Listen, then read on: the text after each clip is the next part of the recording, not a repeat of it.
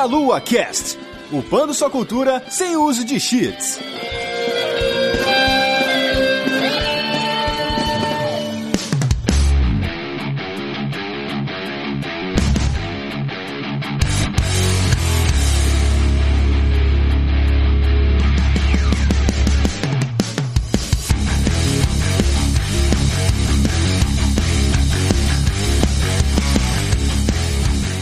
Saudações, queridos ouvintes. Está começando mais o Melocast. Eu sou o Renato Seveniani e hoje estou aqui com o João. Renato, hoje o meu nome é Tequila Sunset. Quem jogou vai se ligar. Daqui uns três anos, quando eu jogar, eu vou descobrir o que você quer dizer com isso. ai, ai, estamos também com o Arthur. Olá, tudo bem? Bem, muito bem.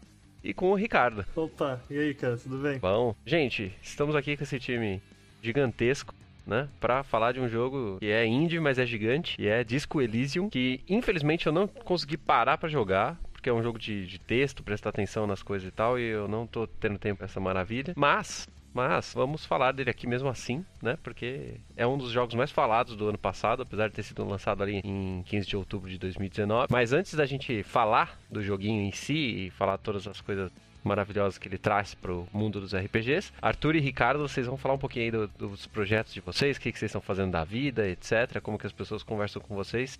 Então, vamos na ordem alfabética aí, Arthur. Começa aí. É, eu tô ficando em casa na medida do possível, né?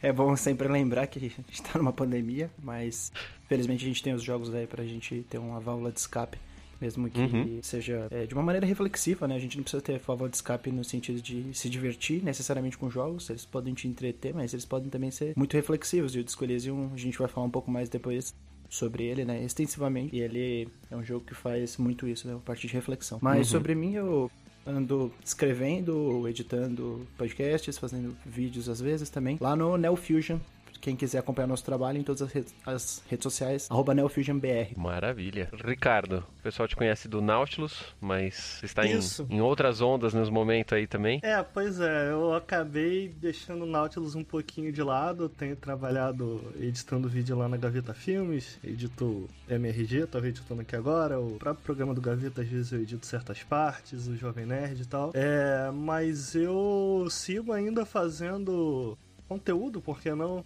Vivo uhum. lá no Twitch do Nautilus, no twitch.tv barra NautilusLink. Quem me conhece lá do Nautilus, quiser seguir umas bobagens, umas treta, eu tô lá no Twitter também, no arroba Ricardo Nautilus.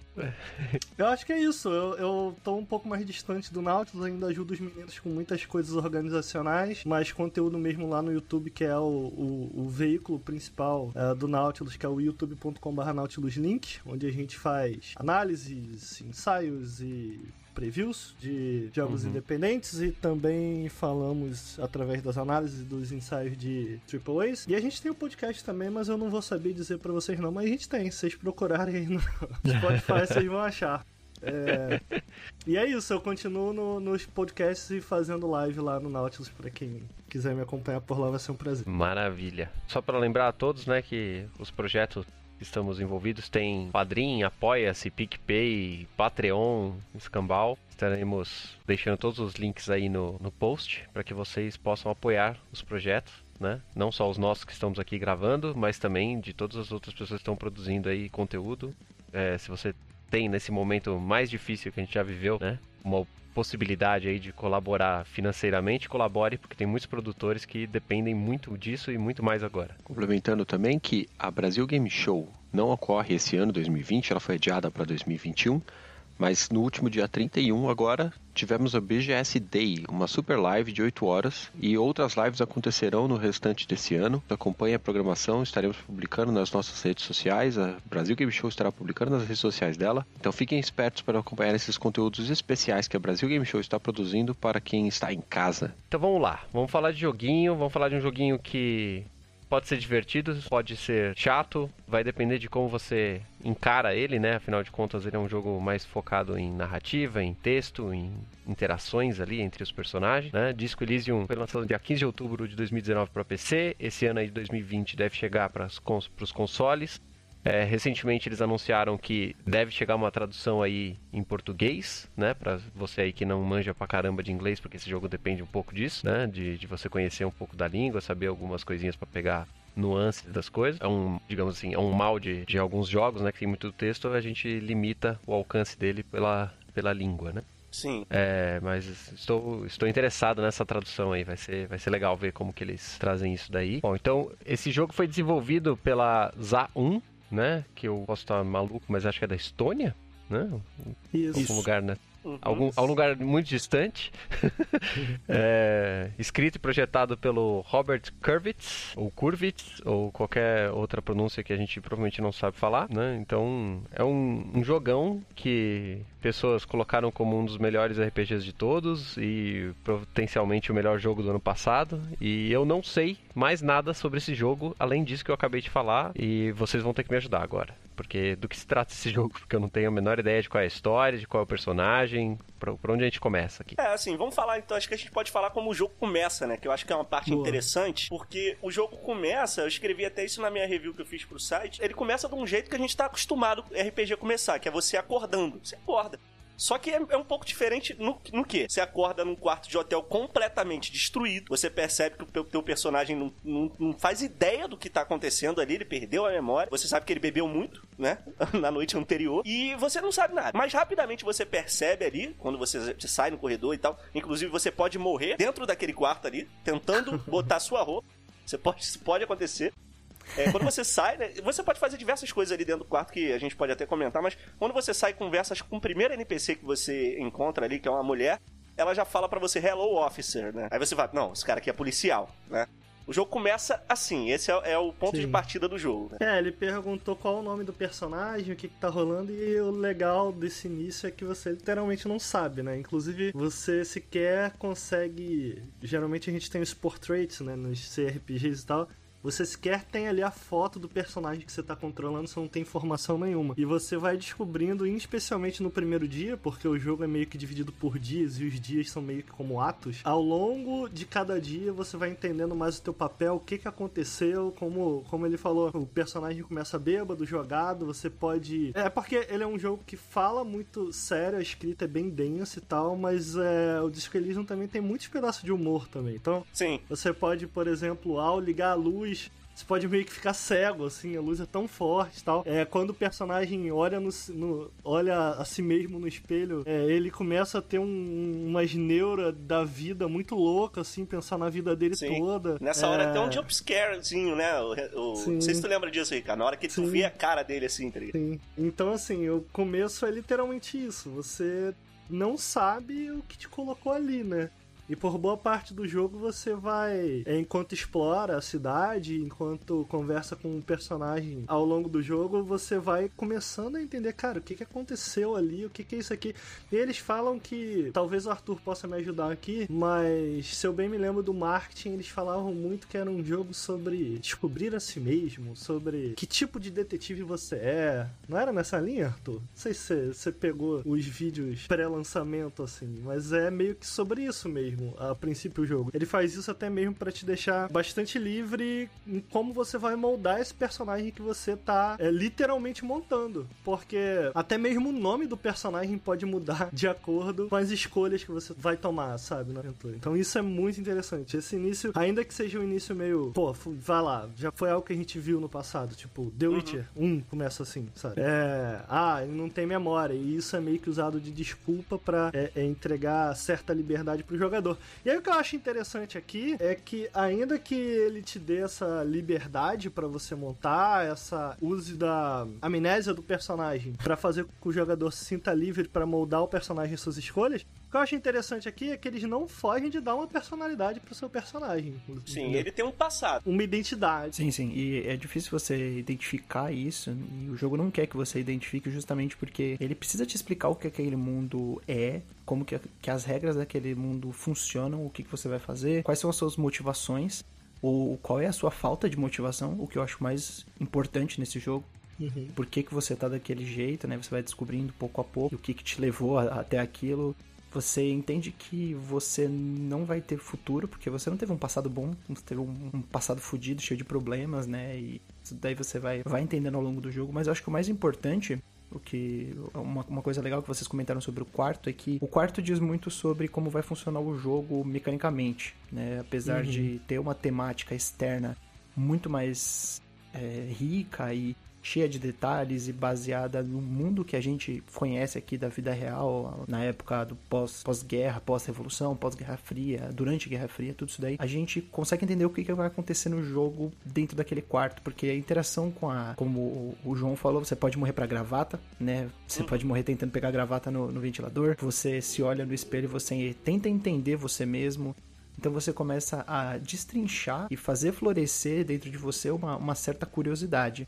Claro que curiosidade é uma, uma coisa meio complicada para lidar em videogames porque você tem limitações. É muito diferente da curiosidade e do da, da expressividade que você tem num RPG de mesa. Mas eu acho que esse jogo ele te coloca em situações tão destoantes tão distantes uma da outra. Eu acho ele mais perto de um que um jogo de RPG pode chegar de um RPG de mesa. É, é muito, Perfeito. é muito incrível. Tem muita coisa. E, tipo, dá pra você perceber pela quantidade de coisas se você observar esses, esse microcosmo e o, e, o, e o macrocosmo da totalidade. Porque dentro do quarto tem muitas coisas interessantes acontecendo. Você percebe que você pode equipar luvas, você percebe que você pode se conflitar, conflitar você mesmo e as suas personalidades, e aí é que você começa a descobrir o, talvez o ponto mais alto do jogo, né? Que são as habilidades e as personalidades, que, cara, é, é muito incrível como isso funciona. É, eu, eu achei legal comentar o que você falou de RPG de mesa, porque eu já joguei muito RPG de mesa. Hoje em dia,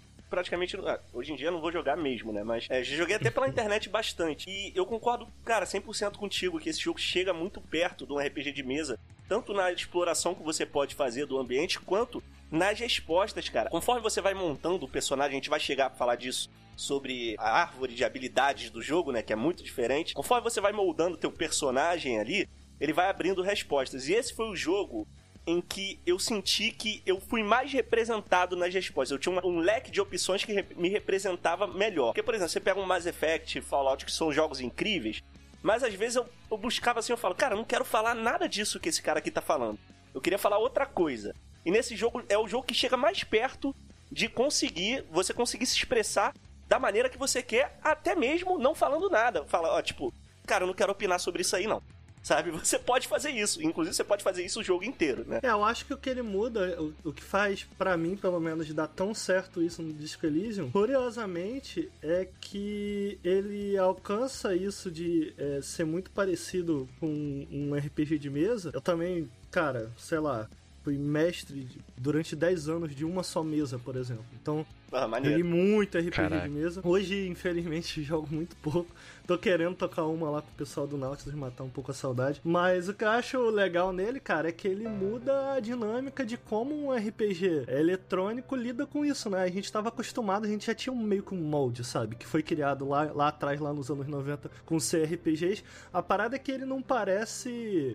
É, pô, cara, beleza, vamos fazer aqui, vamos ver o que que Baldur's Gate fez. Vamos ver o que que Fallout fez. É, vamos ver o que Planescape fez, sabe? Cara, vamos ver o que eles fizeram, mas vamos fazer do nosso jeito? Vamos entender. Quase o que o Hollow Knight faz com o Super Metroid. né? É verdade, é verdade. É, é um, é um paralelo que eu nunca vi ninguém traçar, mas eu acho que é bem válido. Eu sinto que ele ainda dá um passo a mais do que o próprio Hollow Knight. O Hollow Knight ele ainda presta muita homenagem, ainda que ele modernize de, de diversas maneiras.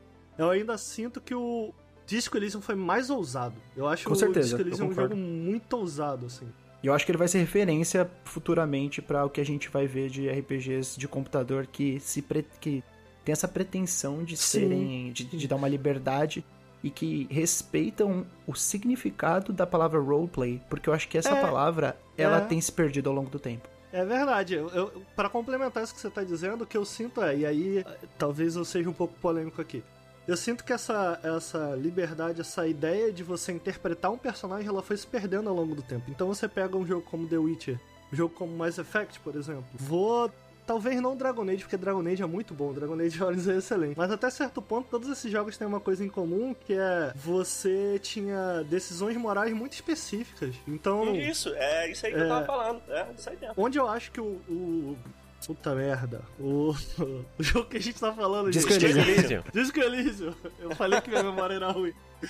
É, eu acho que o que o Disco Elysium muda, a mudança de parâmetro que ele faz, é que não é sobre reagir e fazer escolhas morais. Não é sobre isso. Disco Elysium não é sobre isso. Disco Elysium é sobre interpretar um papel. Seja ele o papel de você mesmo, tipo, cara, quero me colocar nesse personagem. Ou o papel de um personagem que tá nas entrelinhas ali, escrito e descrito para você.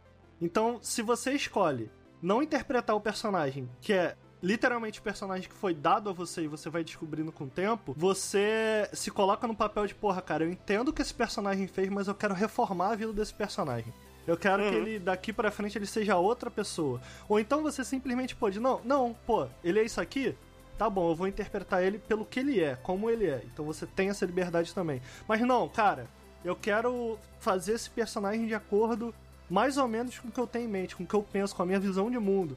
E aí você consegue moldar. Então eu acho que ele muda essa dinâmica de tipo, porra, cara, ele não é um jogo de escolhas reativas. Ele é sobre literalmente interpretar um papel. O Arthur falou, pô, cara, eu acho que ele é um jogo que vai moldar daqui pra frente o que é a roleplay. Então eu acho que nesse sentido é o que muda. Agora, eu, eu sinto assim, eu imagino que vocês tenham coisa a dizer sobre isso, mas eu queria fazer um, um adicionar um ponto. Cara, Disco Elysium, desde que saiu, quando ele saiu, todo mundo ficou louco. Tipo, cara, isso é muito bom, isso é muito bom e tal. Por quê? Porque ele pegou todo mundo de surpresa. Esse daqui, sequer é o primeiro podcast que eu gravo sobre Disco Elysium que eu falo, cara, esse jogo é especial, esse jogo é especial. E é uma onda que muita, boa parte da internet segue. Então eu, eu sinto assim, o cara que tá do outro lado e, pô, cara, não joguei sabe? Não joguei. Ele, ele vai entrar com uma expectativa muito alta. Então, eu tava falando, tava conversando isso no, no último podcast que a gente gravou do Nautilus, falando, cara, esse é um jogo, quando ele sair pra console, quando ele sair, né, atingir mais gente com o PTBR, que graças a Deus tá chegando, vai ter uma onda de galera falando, cara, é isso? O jogo é isso? Tá ah, Porque é a gente, a gente foi pego muito de surpresa. Eu acho que para você não ser pego de surpresa nisso, tipo, pô, é isso? Eu acho que tem uma pergunta essencial aqui. E já que a gente tá falando de início, de começo, é, cara, você gosta de ler? É, é já começa por aí. Essa, eu sim, acho sim. que essa é uma pergunta válida, certo? Posso, posso comentar rapidinho o que você tá comentando? A primeira coisa é, eu odeio quando alguém fala assim, esse jogo não é para todo mundo. Eu odeio essa frase, cara. Uhum. Por, por exemplo, a galera fala muito sobre Dark Souls, aí fala, ah, Dark Souls não é para todo mundo. É, é para todo mundo sim, cara. Sabe? Agora, eu, eu tenho uma exceção. Esse jogo, cara, ele realmente não é para todo mundo. E o que, que eu quero dizer com isso? A primeira coisa. É, é Maravilhoso. a primeira coisa é que, é, infelizmente, é, quer dizer, tá, eu nem sabia que ia vir PTBR, então. É, foi, foi uma atualização recente, né? Um, um que eles chamaram Sim, semana de passada. Inter...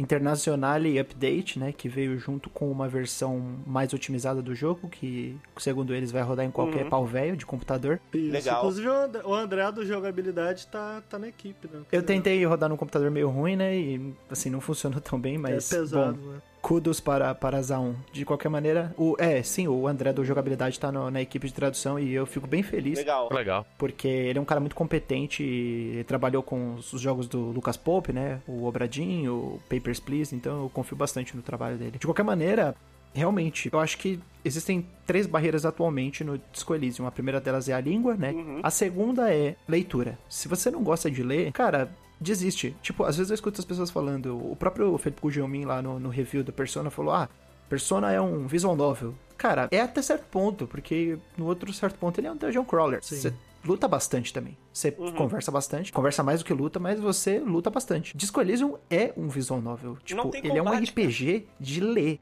Você só lê. Não tem combate. É. Não tem combate. O, os, com, os momentos tensos, os momentos onde há uma tensão e existe até um, um senso de violência, um senso crítico de violência, acontece no jogo, mas de uma maneira onde você vai ler e você vai decidir o que, vai acontecer. Uma rolagem de assim. dados e você vai ver na tela o, o personagem é, performando a ação que você escolheu dando certo ou errado. Uma rolagem de dados literal, o que eu Sim. acho extremamente efetivo. O, o, o, feedback visual que isso causa, nenhum uhum. outro jogo causa. Porque Sim, você tá vendo na sua frente. É muito especial. Muito especial. E, e, e, o sound design das partes mais violentas do jogo, elas são legais porque elas são. Videogames geralmente, é, é, jogos de tiro, por exemplo, a maior preocupação quando você dá um tiro, por exemplo, é passar um feedback em que você entenda que você acertou, você teve sucesso, ou uma sensação de impacto. E aqui a coisa muda um pouco. O design de som trabalhou para te assustar, para te Pô, imagina você tá andando na rua e alguém levanta uma arma e dá um tiro. Cara, você vai Aham. tomar um puta susto. Isso aí. E o design trabalhou nesse sentido que, cara, é uma inversão muito absurda e é muito doido ver isso num jogo. Mas eu, eu- eu acho que isso que você falou sobre é, não ser pra todo mundo, eu acho que é porque não ajuda, né, isso. Tipo, ah, não é pra todo mundo. Cara, o que que isso significa, sabe? o que que isso sim. quer dizer? Então, eu entendo, mas eu não sei se você concluiu a- a- o raciocínio. É, então, o que eu queria dizer é que o primeiro a primeira barreira é essa, porque eu nem sabia que ia ter PTBR. Então, eu, Uhum. eu às vezes eu não recomendava esse jogo, porque existem várias, várias, assim, ó, é uma barreira até social mesmo, cara. E inclusive gente que fala inglês, mas não é muito fluente, vai ter dificuldade com esse jogo. Porque é muito texto e ele fala de coisas com- é, muito específicas assim do corpo humano, sistema, sei lá, límbico, umas, umas paradas em inglês assim que você precisa realmente dominar bastante a língua. Então, pô, Sim. uma notícia ótima é que a- essa primeira barreira vai ser quebrada, né? E talvez a você segunda- ser um pouco mais letrado do ponto de vista Sim. político Pois é. seja uma grande vantagem, porque você há, há muitas coisas acontecendo ali, não existe uma dicotomia política, é Uhum. uma é, é- ele é uma, é uma política muito poliforme com muitos braços, muitas coisas acontecendo e não tem um senso de certo e errado, tem um senso de muitas coisas ali no meio. É, é muito bizarro. Eu A gente vai se ter que parar pra falar só sobre isso, porque É, esse é um é. jogo sobre política. Exato, exato. Eu ia tocar nesse assunto. Eu acho que é impossível falar sobre Disco Elysium sem tocar em assuntos que, em especial hoje no Brasil, eles são, no mínimo, complicados de se debater. Cara, Disco Elysium trata sobre fascismo, Disco Elysium trata sobre neoliberalismo, Disco Elysium fala... Assim, é, é sem medo de tocar em assunto. Disco Elysium é um jogo escrito por comunistas, sabe? Sim. Sim, que levantaram o- o- a estatueta no The Game Awards, os quatro prêmios, e falaram: a gente agradece a Marx, Engels e, e um outro autor lá que foi uma grande referência pra eles. né? Pronto, o chegamos aí na próxima barreira. Vocês estão entendendo o que eu tô falando? Se, se a pessoa Aham. sabe disso, já, já. Assim, a gente tá vendo aqui pelo que aconteceu no Brasil. Se o cara sabe Sim. disso, ele automaticamente já toma ranço no jogo. Entendeu? É, mas olha só, o- o a minha parada é que eu sinto que ainda que ele seja...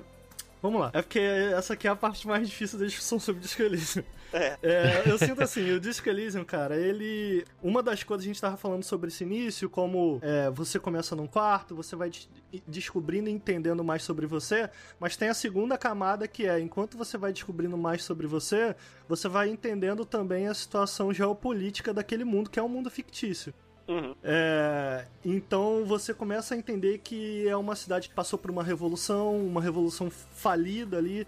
Existe um, pelo menos do meu ponto de vista, um enorme grau de melancolia mesmo. Sim. No Sim. ar, assim, tipo. Tem uma frase que, se eu bem me lembro, é do jogo. Deixa eu tentar recordar aqui. É, eles falam algo tipo: Por que, que você sente esse tom de melancolia? É algo nesse sentido, tá? A frase não é exatamente essa. Mas uma revolução de qualquer tipo, ela é montada em cima de sonhos, né? Tipo, você sonha Uhum. por algo melhor, de qualquer tipo. Qualquer tipo de revolu- revolução. Então, ela foi uma cidade que passou por essa revolução e perdeu, entendeu? Sim. Sim, então ela passou você... pelo sonho, ela passou pela, pela guerra, ela passou pelo sangue. Exato. E ela, ela tá no, no pós-revolução. Né? Ela é do mesmo jeito que Fallout é pós-apocalíptico, ela é uma, um- ele é um jogo pós-revolução. né? E você sente a, a agência dessa revolução, a agência passada, né? Não mais atual, Você não vê, mais né? vigente. Buraco de bala na parede. Sim, Sim. Buraco de bala, Não, e, os e prédios. explorar a cidade é, é explorar a história da cidade. E- e isso é fascinante, assim. Entendi. Porque é, uma, é um pedaço de terra, em termos de videogame mesmo. Um- Uhum. é um, um mapa pequeno, mas muito denso. Com história, com cultura. é, com personagens que tem coisa a dizer. Mas voltando é, é, especificamente sobre esse lance de, porra, cara, de ser uma barreira, porque sim, o jogo foi escrito por comunistas, o que eu, que eu acho sobre isso, assim, a gente tá muito acostumado em videogame, e porra, vou citar aqui mesmo um dos jogos, cara, possivelmente o meu jogo favorito da vida, que é o The Witcher, mas Uhum. o, o, o The Witcher, o Mass Effect, to- toda essa leva recente de jogos de RPG e tal, a gente tá muito habituado a esse, essa dualidade básica. Tipo, ah, porra, tem isso daqui, isso daqui Sempre é o bem bom. contra o mal e não importa quem é quem, né? É, ou isso, como é o caso do Mass Effect, ou no caso do, do, do The Witcher, que é assim: olha, não tem nada certo e errado aí, não, hein? Que se você fizer aí, ó, você jogador, você que manda. Por quê? Porque no fundo, no fundo, é, eles, eles não estão interessados em bater de frente com o jogador. São jogos que não estão interessados em te questionar, entendeu? Muito pelo contrário. É, você questiona o jogo para que o jogo sirva aos seus propósitos. E o Disco Elysium, de novo, ele muda essa dinâmica. Então, cara, eu tomei múltiplas decisões ali em que o jogo, cara, me dava uma cutucada. Sim. Fodido, assim, de tipo, cara, e certas escolhas em que ele fala, ah, então você se acha. Você, você tô, tô percebendo aqui. Ele não, não falava dessa maneira, lógico mas certos personagens falam de uma forma muito expositória. Tô percebendo que, que você tem ideais revolucionários, uhum. você tá com a sua cabeça aí mais voltada pro comunismo e ele te puxa. Pô, mas isso daqui? Sim. E, e no, ele e cutuca na ferida, cara. É. Exato. É. Então, então, assim, eu não tenho certeza se é um jogo. Uma coisa é certa, você não pode ser um reacionário. Se, se você for um reacionário, você, vai fechar esse jogo. Ser. Você pode até ser. Mas... É, é porque Atenção, porque o reacionário ele não tem ideologia, o reacionário ele reage, certo? Ele reage é, não, de uma não, forma. Sim. Eu acho que ele eu, só eu fica puto. Errado. Exatamente. Então, assim, sim, sim. eu acho que se você for reacionário, você tem um. Pô, cara, eu gosto muito dos podcasts do Waypoint, mas ouvindo os podcasts dele do Waypoint, eu fiquei, porra, cara. Mas no fundo, no fundo, eu acho que isso é legal, porque tem um personagem logo no início do jogo em que ele fala palavras fortíssimas, sabe? Que é uma criança, na verdade, uhum. é o Kuno. Sim. E eles ficaram horrorizados no, no podcast lá, tipo, cara, como assim eles estão falando isso, sabe? Como assim eles estão usando esse, esse palavreado? Nele. Você pode tentar bater nele, inclusive. Exato, como assim você tá falando esse, esse palavreado dessa maneira? E o jogo passou por uma certa polêmica. Você vê, de pessoas de esquerda mesmo. Porra, eu, eu me alinho muito mais com a esquerda do que a direita, então eu ouvi muitos podcasts de esquerda, eu ouvi podcasts comunistas que estão absolutamente desalinhados com a mensagem final do jogo, entendeu? É, você não é obrigado a agir 100% é, comunista no jogo, não. Você pode, pois é, inclusive, é, ser não, bem fascista é se você quiser. O que eu tô querendo dizer, exatamente, o que eu tô querendo dizer é. Cara, ele foi escrito por pessoas que enxergam o comunismo, mesmo o comunismo, ainda que eles tenham, sejam comunismo, eles enxergam o comunismo de forma crítica. Na real, eles enxergam política de uma forma muito crítica. Sim, é, também é importante a gente pensar, e isso quando eu falo sobre jogos, eu falo que sempre jogos são políticos e todo discurso é político, e tem gente que, ah não, mas tal jogo não é político. Se um jogo ele é feito por pessoas, um jogo ele é automaticamente político, porque pessoas são políticas, elas se posicionam, mesmo quando elas não se posicionam, uhum, elas estão é se, se posicionando. E você pode isso fazer é... isso no jogo isso, pode não gente... se posicionar. E isso é muito importante da, da, é, da gente lembrar um negócio eu... de, de da, da, política, porque eles são pessoas que. É, o jogo é de um estúdio da Estônia, né? E para quem sabe um pouco de história, a Estônia foi parte da União Soviética, né? Exato. E ela é um país muito pequeno. Ela é um país que sofreu muito. Ela não comeu o uhum. caviar que a cúpula da União Soviética comeu, né? E, e é, é, bem diferente você ver a relação que tem o pessoal da Rússia e das maiores cidades da Rússia com as cidades pequenas desses, dessas republiquetas, né? De um, dizendo de uma maneira um pouco grotesca, mas essas repúblicas pequenas que é, ficavam ali na, na, na cortina de ferro. Então, eles têm uma visão é, que ao mesmo tempo ela defende o comunismo e ao, e ao, mesmo tempo ela ataca a maneira como o socialismo se deu ali na União Soviética, né, da hegemonia russa. É, eu sinto que é sobre esse lance de mensagem, eu sinto que todo jogo é político, mas não todo jogo possui uma mensagem política. Sim, concordo. Eu, eu acho que há uma diferenciação aí. O Nem todos querem ser, né? Exato. É, uma, é, é transparecer. É, é, né? tipo, é vai tipo botar política no meu jogo, vai botar política no meu joguinho, né?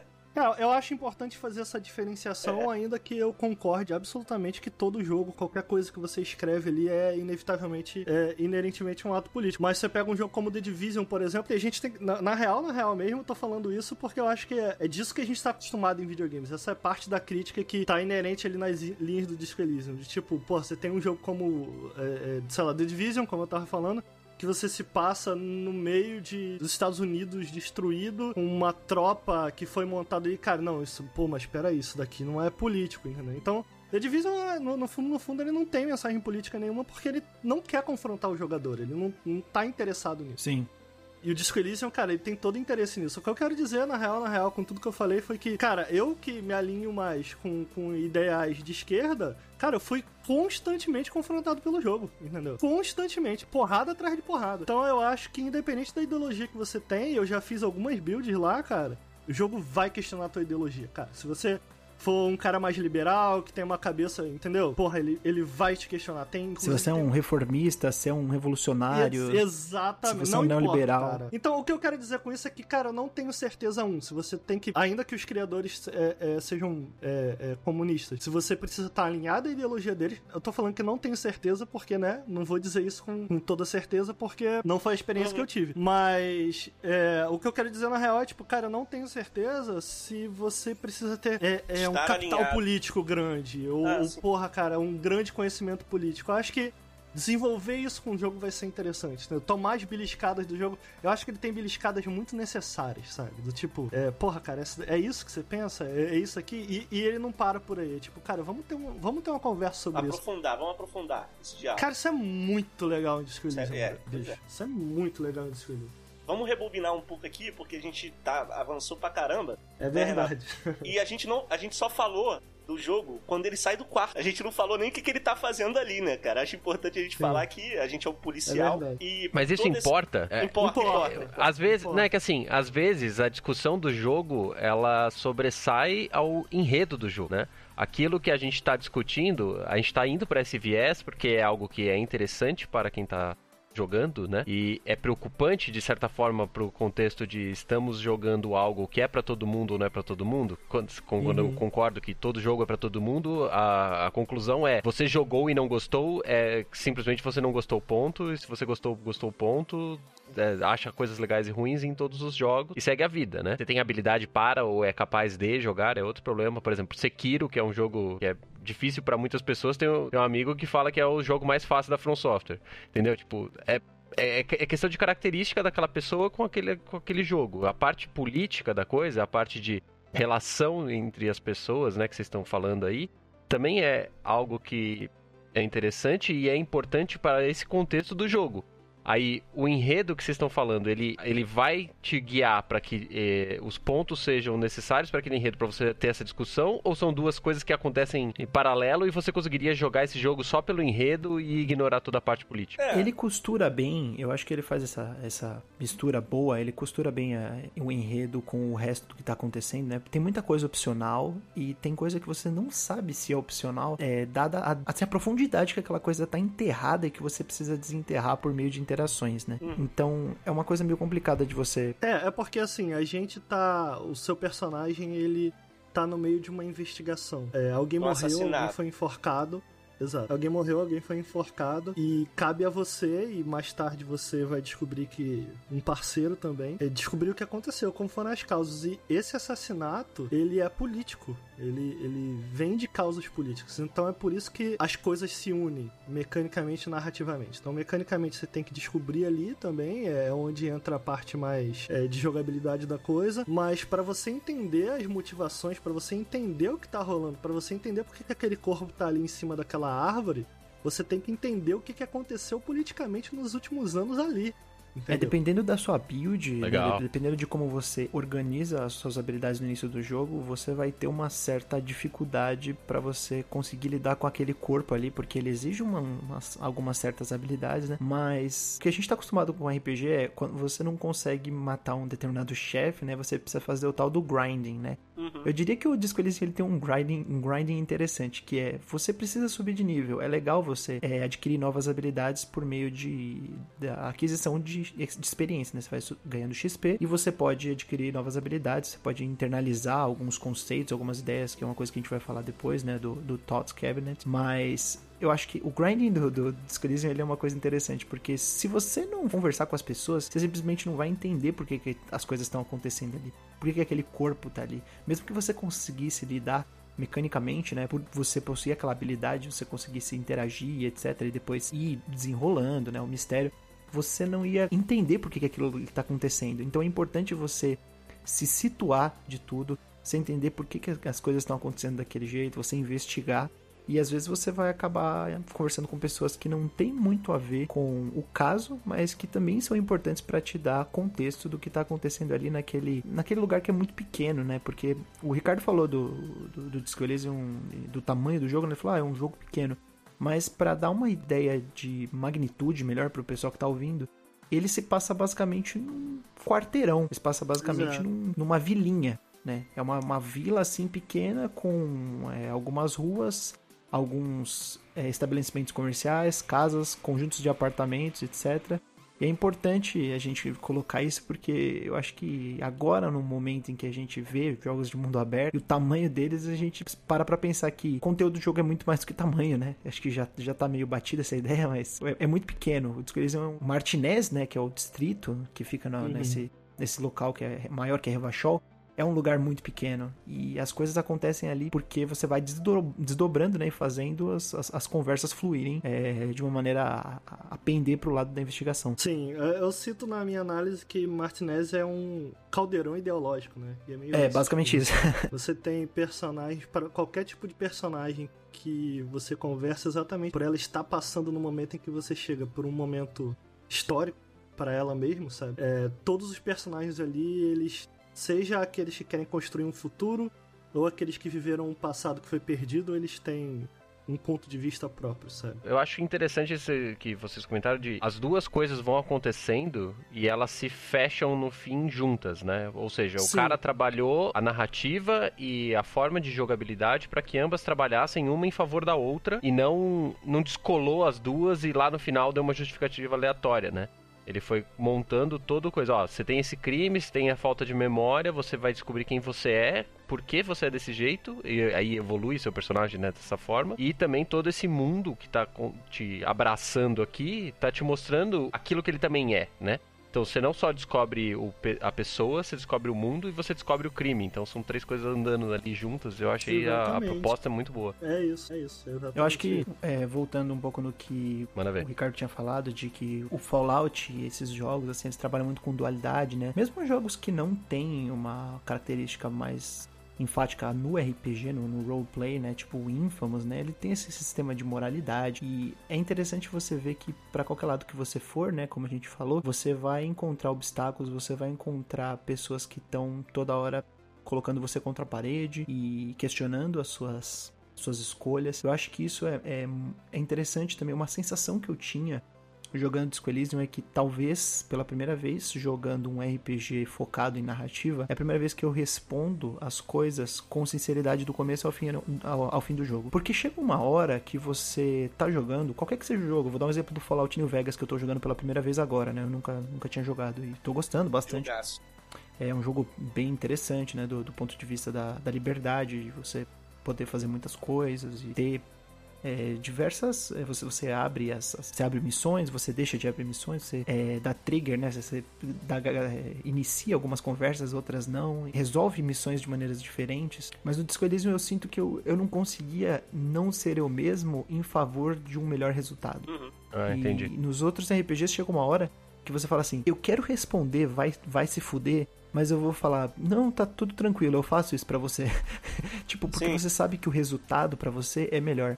E como esse jogo ele não tem uma, uma recompensa muito grande, tipo, sei lá, uma armadura fodona, ou você vai ganhar o mundo. Tipo, você tá simplesmente se moldando ali, você tá vivendo o que é Revachol. Você não tá vivendo a, a, a sua própria vida, tipo, você tá vivendo aquela realidade, né? Para mim, o protagonista é verdadeiro é aquele, é, é, aquela, é aquele distrito, né? Sim. Então eu me senti muito mais impelido, assim, né? Eu me senti muito mais liberto a escolher coisas que eu realmente sentia de coração e não coisas que eu me dá um resultado melhor. Sim, e nesse jogo você não é um super-homem, um super escolhido, o cara mais foda do mundo. Não, ao contrário, você é um bosta. Você é um bostão, tá ligado? você tá desarmado. É, é, como você perdeu a memória, você é um policial, você perdeu a memória. Só que junto com isso você perdeu seu distintivo, sua arma, sua bota. Você fica, você tem que procurar, tipo, um sapato. Então, é, por exemplo, você citou aí Fallout New Vegas. Pô, tô jogando Fallout. Deu ruim no diálogo, eu vou enfiar tiro pra, pra cima de todo mundo e eu vou sair vivo. Eu vou matar sim, 30 caras. Nesse jogo aqui, se você tentar enfrentar um cara, provavelmente você vai apanhar, cara. Então, é, isso que você falou é muito legal. Que, tipo, você tem medo, cara, das pessoas. Você fala, cara, eu vou morrer aqui, tá ligado? Se eu falo... Diversas vezes você é colocado em situações de conflito em que outros RPGs você vai falar, cara, eu vou puxar a arma aqui, ou então vou meter a porrada em todo mundo. Se você tentar fazer isso, muito provavelmente você vai morrer, tá ligado? E o jogo acaba e você tem que voltar até o save, o que não é legal, Sim. né? E aquele então... negócio, se você não tomar porrada porque o, as suas escolhas te colocaram, as suas escolhas diretamente te colocaram para tomar porrada, vai tomar porrada porque você não tem habilidade suficiente para conseguir ter a chance de jogar, de rolar o dado uhum. e acertar uma porrada, né? É igual uhum. aquele momento bem tenso, que é uma, um dos momentos mais interessantes e que também gerou um certo murmurinho aí de, de, é, coisas, coisas ruins, né? De um, de um lado meio negativo da escrita do Disco Elysium aquele momento que você chega no chefe do sindicato, né? Aquele cara uhum. forte. Não, não, na verdade ele não é o chefe, né? Um dos. É o, é o, cara que tá na barreira. É um cara da, da barreira ali, um dos seguranças, né? Do sindicato, e o cara começa a te dar uma. uma aula de Supremacia de de raça. teoria de raças, né? Que na verdade Sim. não é uma coisa bem científica, né? Aquele negócio de tipo, ah, minha, o meu crânio é maior, é, eu, eu sou mais forte porque biologicamente isso e aquilo, né? E, e ele soa bem discriminativo, bem preconceituoso, né? O texto Ali dele é todo em caps momento- lock, né? E isso, isso. Você pode dar um, um roundhouse kick na cara dele, cara. É, Sim. na minha build eu tinha 8% de, de chance de acertar. Então, tipo, você pode ser violento? Pode, mas tudo vai depender também de como você constrói o seu personagem. Você Aí pode você tentar duas vezes né? fazer isso, eu acho. Eu tentei a Sim. primeira vez, ele, tipo, segurou minha mão, sei lá. Eu tentei socar ele, ele segurou minha mão e torceu. E o que é legal Uhum. falar disso, a falha nesse jogo também ela é interessante, porque nem sempre você vai morrer. Às vezes você vai só Exato. passar de ridículo, tá ligado? Ridículo. Cara, eu lembro de uma decisão que eu tomei, que a gente vai falar dele, que é o. No... Vamos falar logo dele agora pra introduzir o Kim, que é o nosso parceiro. Não, quem é o melhor, melhor Demais, pessoa né? possível? Ele Ele, é é, o cara perfeito. Perfeito. Então, ele é nosso parceiro e teve uma hora no jogo que a gente tava tentando tirar a porcaria do corpo do cara de cima da árvore. Só que ele tá preso com uma fita muito resistente. E eu tomei a decisão burra de falar pro Kim assim, dá um tiro nessa fita, que aí ele cai. E, cara, ele, aí tu convence ele na ideia, troca uma ideia com ele, ele vai, tá bom, cara, vou dar um tiro. E ele erra o tiro. E aí, cara, tu fica aquela cara de, cara, por que, que eu pensei em fazer essa porra? Que ideia idiota! e outra coisa que o Kim faz, logo no início do jogo, cara, eu achei isso muito interessante. eu- e aí foi que eu falei, cara, esse jogo é diferente. É, se você clicar uma. é, O jogo é point and click, né? A gente acha que visão isométrica, point and click. Você clica uma vez, o personagem vai andando. Se você clica duas vezes, o personagem vai correndo. Lógico, todo mundo joga videogame e todos os personagens só andam correndo. Então a gente corria pra tudo quanto é lado. Teve uma hora que o Gink perguntou assim pra mim, cara, por que que. Eu até admiro a tua energia. Mas por que, que a gente tá correndo o tempo todo, tá ligado? Aí eu falei, cara, que diálogo interessante. Ele questionou uma coisinha básica, tá ligado? De todos os É jogos. engraçado, né? é, ele tem. Acho que é um dos primeiros jogos, cara, desse de escolha a incorporar esse design que tá muito famoso em board game, que é o Fail Forward, né? Uhum. Então, tipo, a ideia é que. E, e é muito bem implementada. A ideia é que, ainda que você fale, falhe. Tá merda. É difícil falar falhe, falhe, não falhe. De falhar. Falha, ainda que você erre, é, o- aquele erro, o resultado daquele erro, ele é interessante o suficiente para fazer com que você continue, se não melhore. Então tem dois exemplos que eu me lembro de cabeça, que um é que você tá jogando com o René, gosto muito do René, inclusive, conheço o René, e, e o René é fascista, brother, Cê, pra vocês verem. O René é fascista. Esse personagem fascista é um coroa, meio fascistão e tal. São os dois que estão perto do lago, né? Jogando as coisas. né? Isso, isso. e eles estão jogando um jogo de bolinha lá e tal. Então você pode interromper o jogo deles pra mostrar sua habilidade. Só que você sequer sabe como é jogado aquele jogo, entendeu? Então, se você errar naquele momento, errar, você acerta. Porque o personagem, não você o jogador, acha que a forma certa de jogar aquele jogo é jogar a bola na água. Só que não. A forma certa de jogar o jogo é jogar num pedaço de terra que tem ali do lado. Então, se você erra a rolagem de dado, eles falam, nossa, que boa jogada. E se você acerta, ele fica puto e fala, cara, vai pegar minha bola de volta.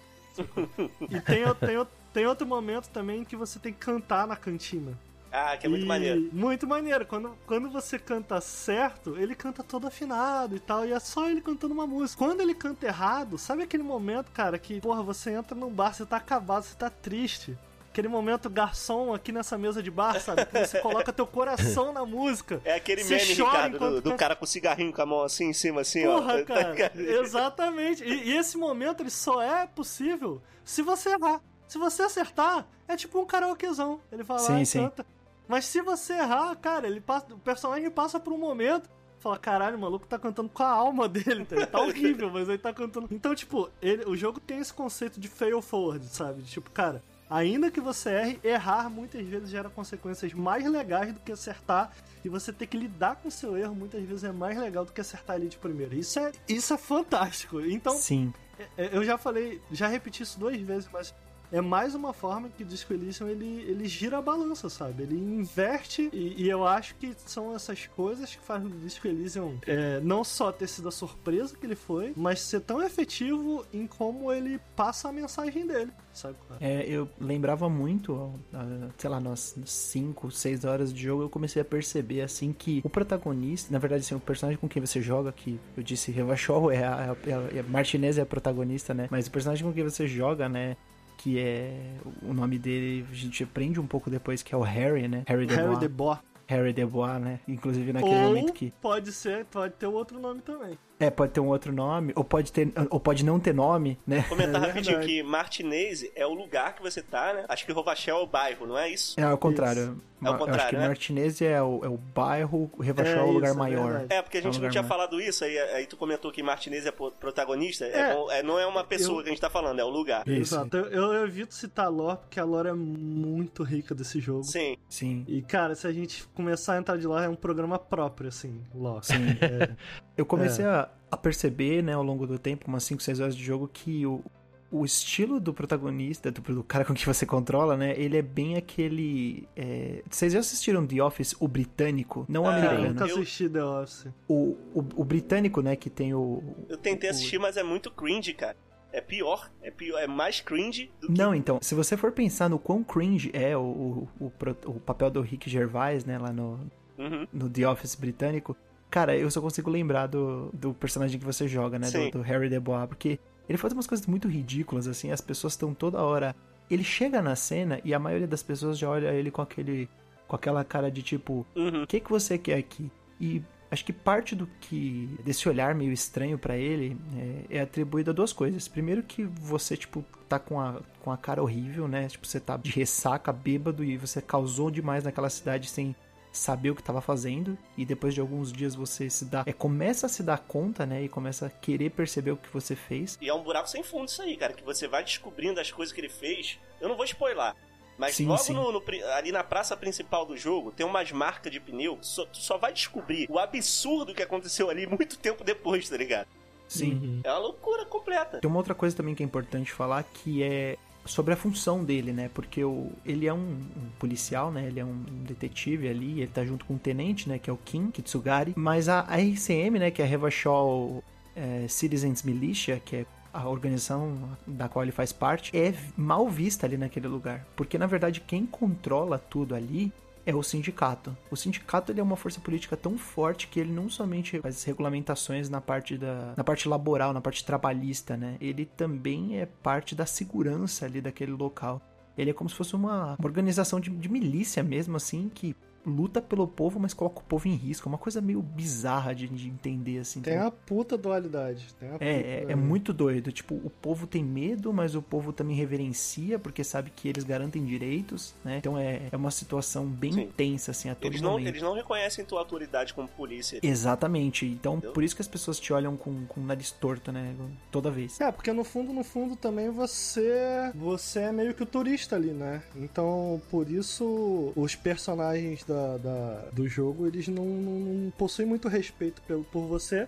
Mas não necessariamente por você, mas pelo que você representa ali naquele lugar, né? Você é meio que. Porque, como a gente falou, a revolução falhou e é, Revachol acaba funcionando como um, um provedor, né? Um, um- um provedor para governos que, de fora, né? Então você acaba sendo um invasor ali, você é enxergado como um invasor e tal. E isso é parte da tensão política que, que cria-se ali, né? E por isso é, a parte política ela acaba sendo é, obrigatoriamente desenvolvida, né? Porque você tem essas duas visões do que Revachol é ou poderia ser, sabe? Você tem essa visão do passado, de como o Revachol se comportava politicamente no passado. Você tem visões distintas pro futuro de Revachol, sabe? E independente da, da ideologia que você se alinhar mais ali com o personagem do jogo, ou que os personagens do próprio jogo já estão alinhados e conversam com você a respeito, você vai encontrar buracos, você vai encontrar falhas, você vai.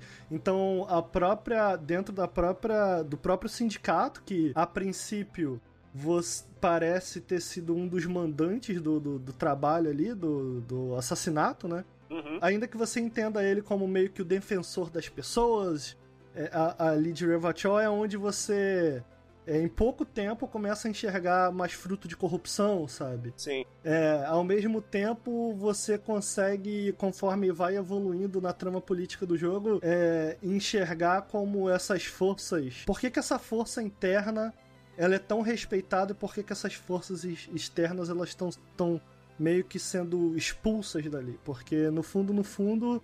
O que eles querem de Revachol é, é serventia pura. Então você se encontra numa situação que, por isso, independente de. E, e aí, coloca-se em jogo de tipo, porra, cara, todos esses problemas, independente de ideologia que você escolher, elas estão acontecendo por conta de personagens ou por conta de, cara, no, no fundo, no fundo, é o que essa ideologia representa. Então é quando você começa aprofundar a conversa e a coisa vai ficando mais interessante, né? É, e o que é legal, eu acho aqui, é que, por exemplo, a gente citou mais cedo que, cara, você pode ser 100% um fascista nesse jogo, Sim. sabe? Mas, independente do que você escolher, o jogo vai ter... E não só ele vai ter o que comentar, como é um jogo que não tem medo de, tipo, cara, você tá, você tá ligado que você é um fascista do caralho e com comentários é, diretos e muitas vezes reflexivos, ele te dá um soco na cara. Sim, sim. E eu acho que isso é muito maneiro. O jogo te encoraja a agir da forma que você acha que tem que agir. Acho que inclusive na tela de loading tem umas dicas que ele fala, ó, cara, não tenha medo de falar o que você acha que tem que falar. Exato. Por quê? Porque o personagem é um, é- é um policial, né? Então, assim, é, ainda que não respeitem ao máximo ali a sua autoridade, é um policial sendo escroto pra um lado ou pro outro, isso é uma coisa muito normal, né? Ou dando uma de João Aham. sem braço, né? É. Eu perdi minha arma. E, e, tipo, e, e é a coleção das escolhas, né, cara? Que fazem um jogo te chamar. Enquanto você vai escolhendo, o jogo ele vai contando suas escolhas. Do Tipo, cara, beleza, essa escolha aqui tá mais alinhada com esse tipo de raciocínio Uhum. político, essa escolha aqui com esse daqui, até um certo ponto em que o jogo meio que entende o seu perfil. E aí ele tá pronto pra começar a ter uma conversa com você. Sim, sabe o é? jogo, sim. é- é- isso é, é legal falar, o Ricardo, né, galera, Ah, que eu acho que esse jogo demora, ele tem um tempo pra desabrochar. Eu acho que é tipo Sim, assim, umas sim, 10 horas sim, de sim. jogo.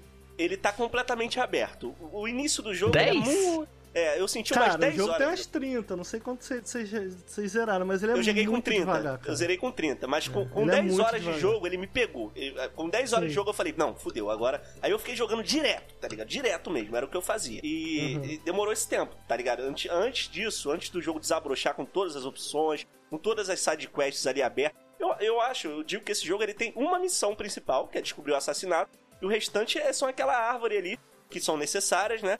Algumas não, algumas sim.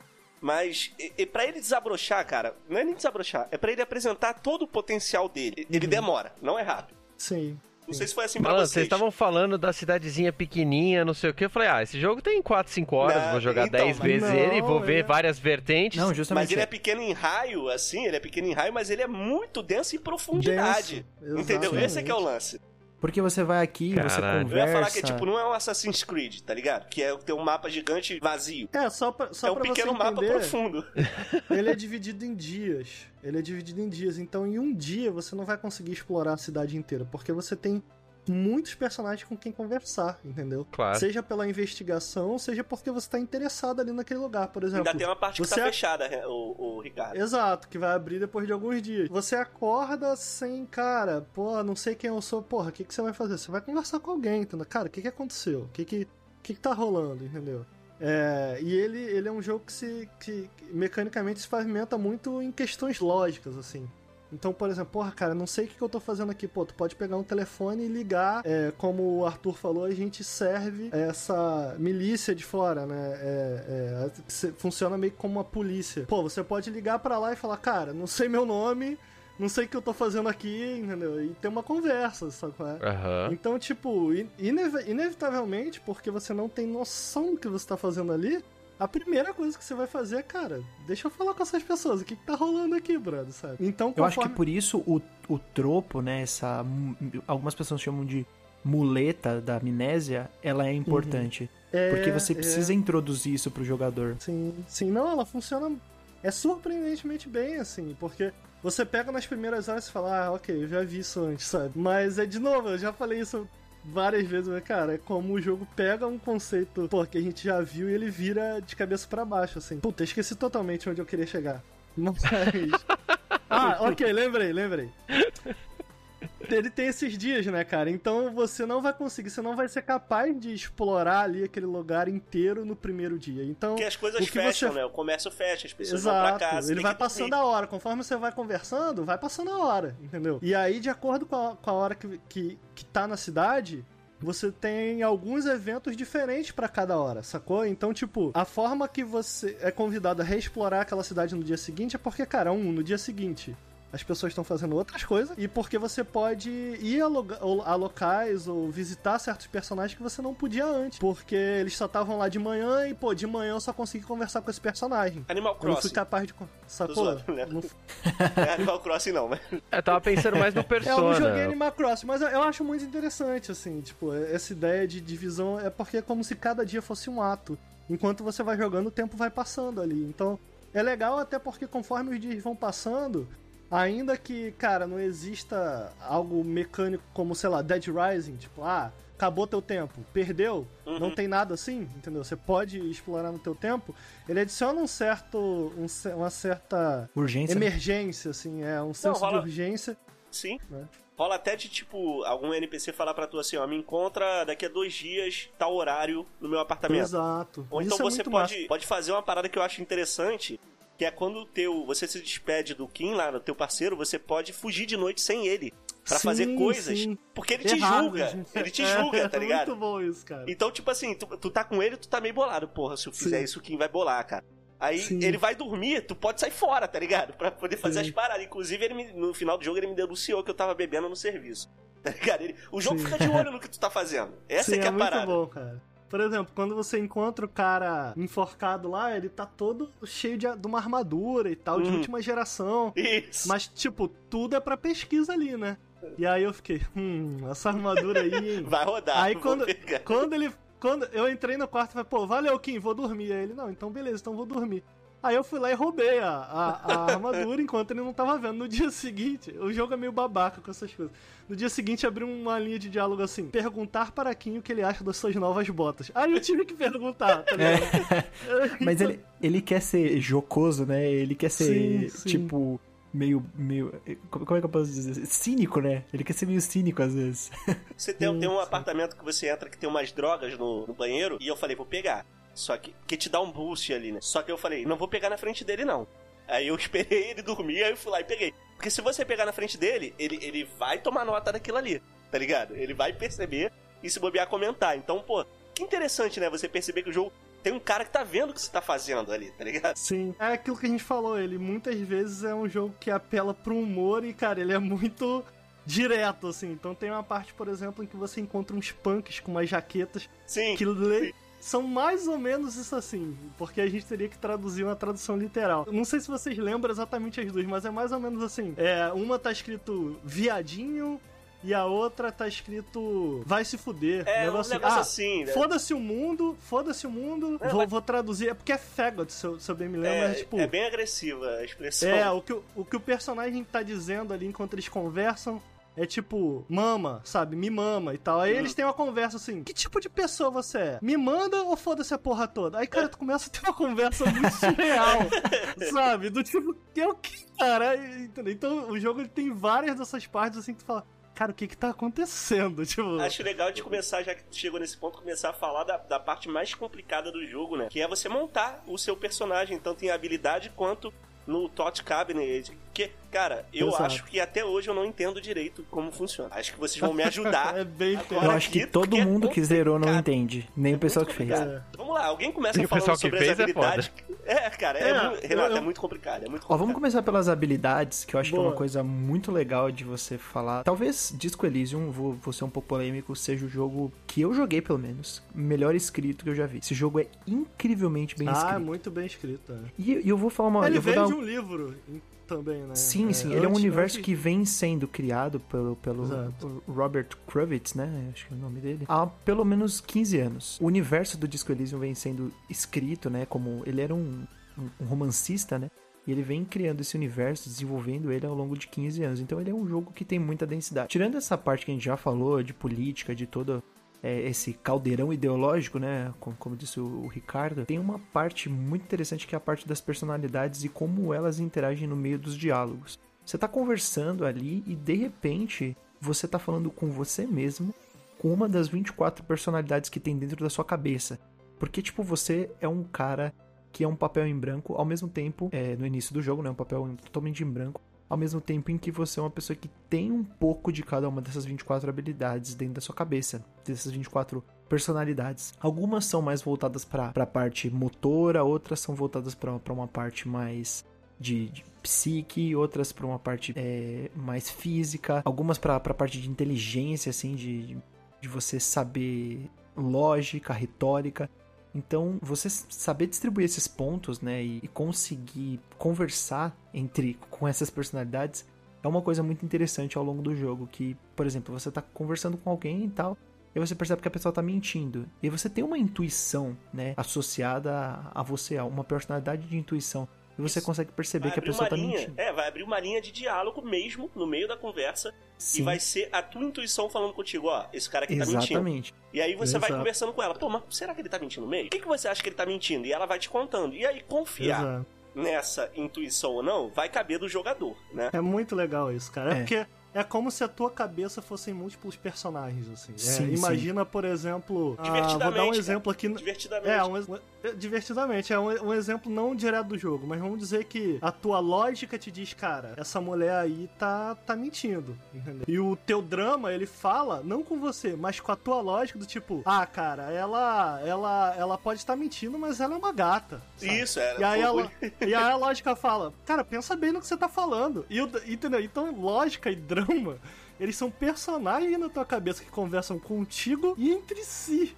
Então, tipo, é uma parada muito doida, cara. Sabe? E aí, tomar uma determinada abordagem, ou seja, se alinhar uma dessas personalidades e fazer com que isso reverbere ou reflita na pessoa, na, na conversa, tem a ver com a rolagem de dados que a gente falou. Então, às vezes, a lógica uhum. vem, ou, ou a, o drama, né? Que talvez seja uma, uma das personalidades que eu consiga mais falar sobre, porque eu investi bastante o drama, ele é muito sobre mentir e detectar mentiras, né?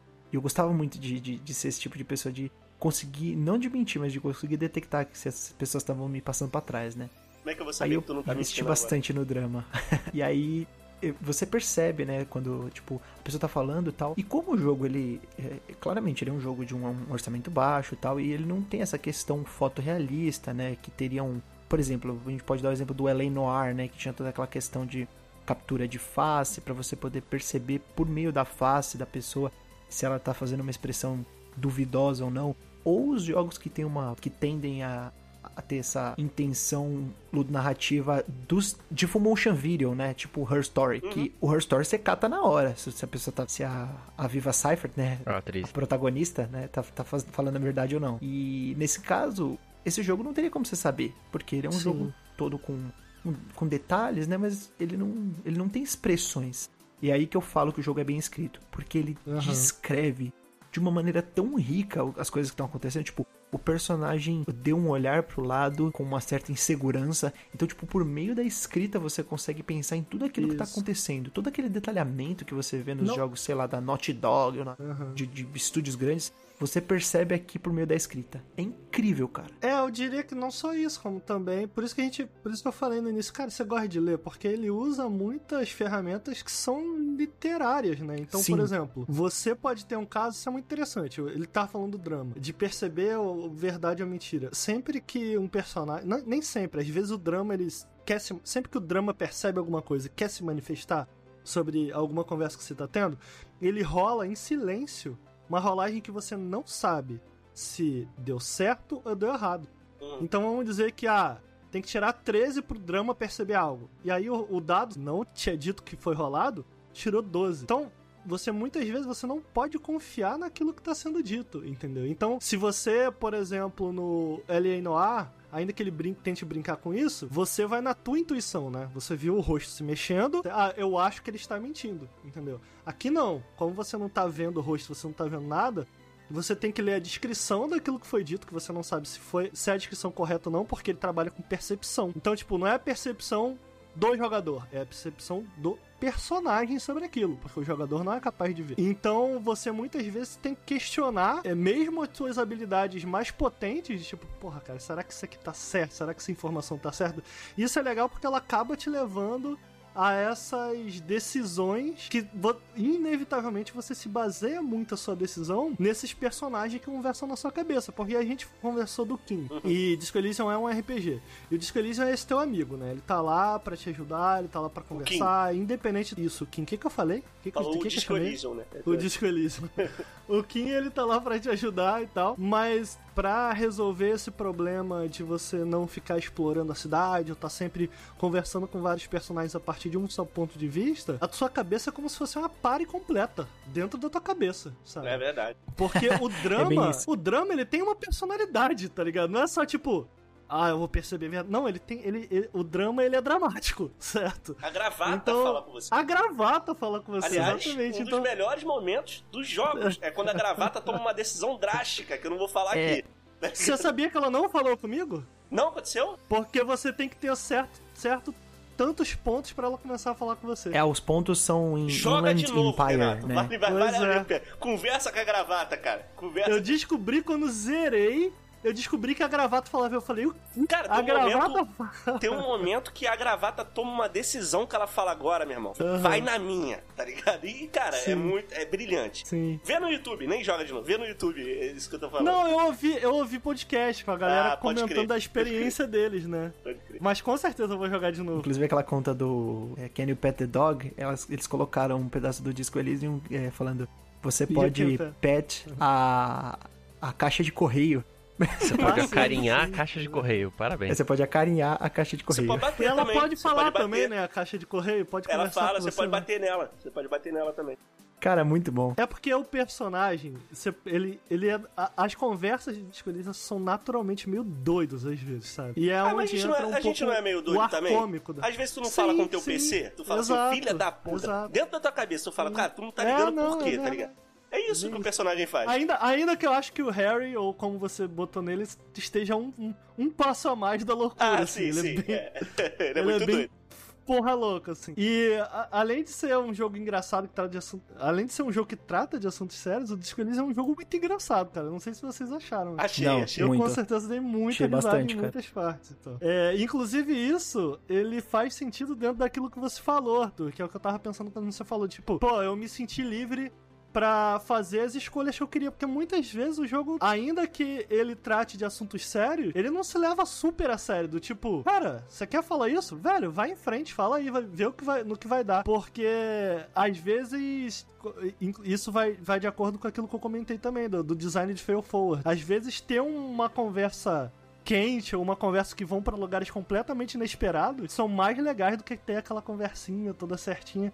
É um jogo que eu acho que isso acaba ajudando na própria escrita do jogo. Você nunca sabe o que esperar, sabe? De uma. É, ele não é muito previsível, né? Isso, Exato. e isso é muito legal. E o fato dele te dar essa liberdade, dele te permitir ser você mesmo e não lutar sempre pra melhores escolhas, né? É, Uhum. Isso faz com que você tenha uma, uma expressividade maior, você consiga se expressar melhor, né? Como, como jogador e não somente Exato. como um, sei lá, um receptáculo daquele mundo.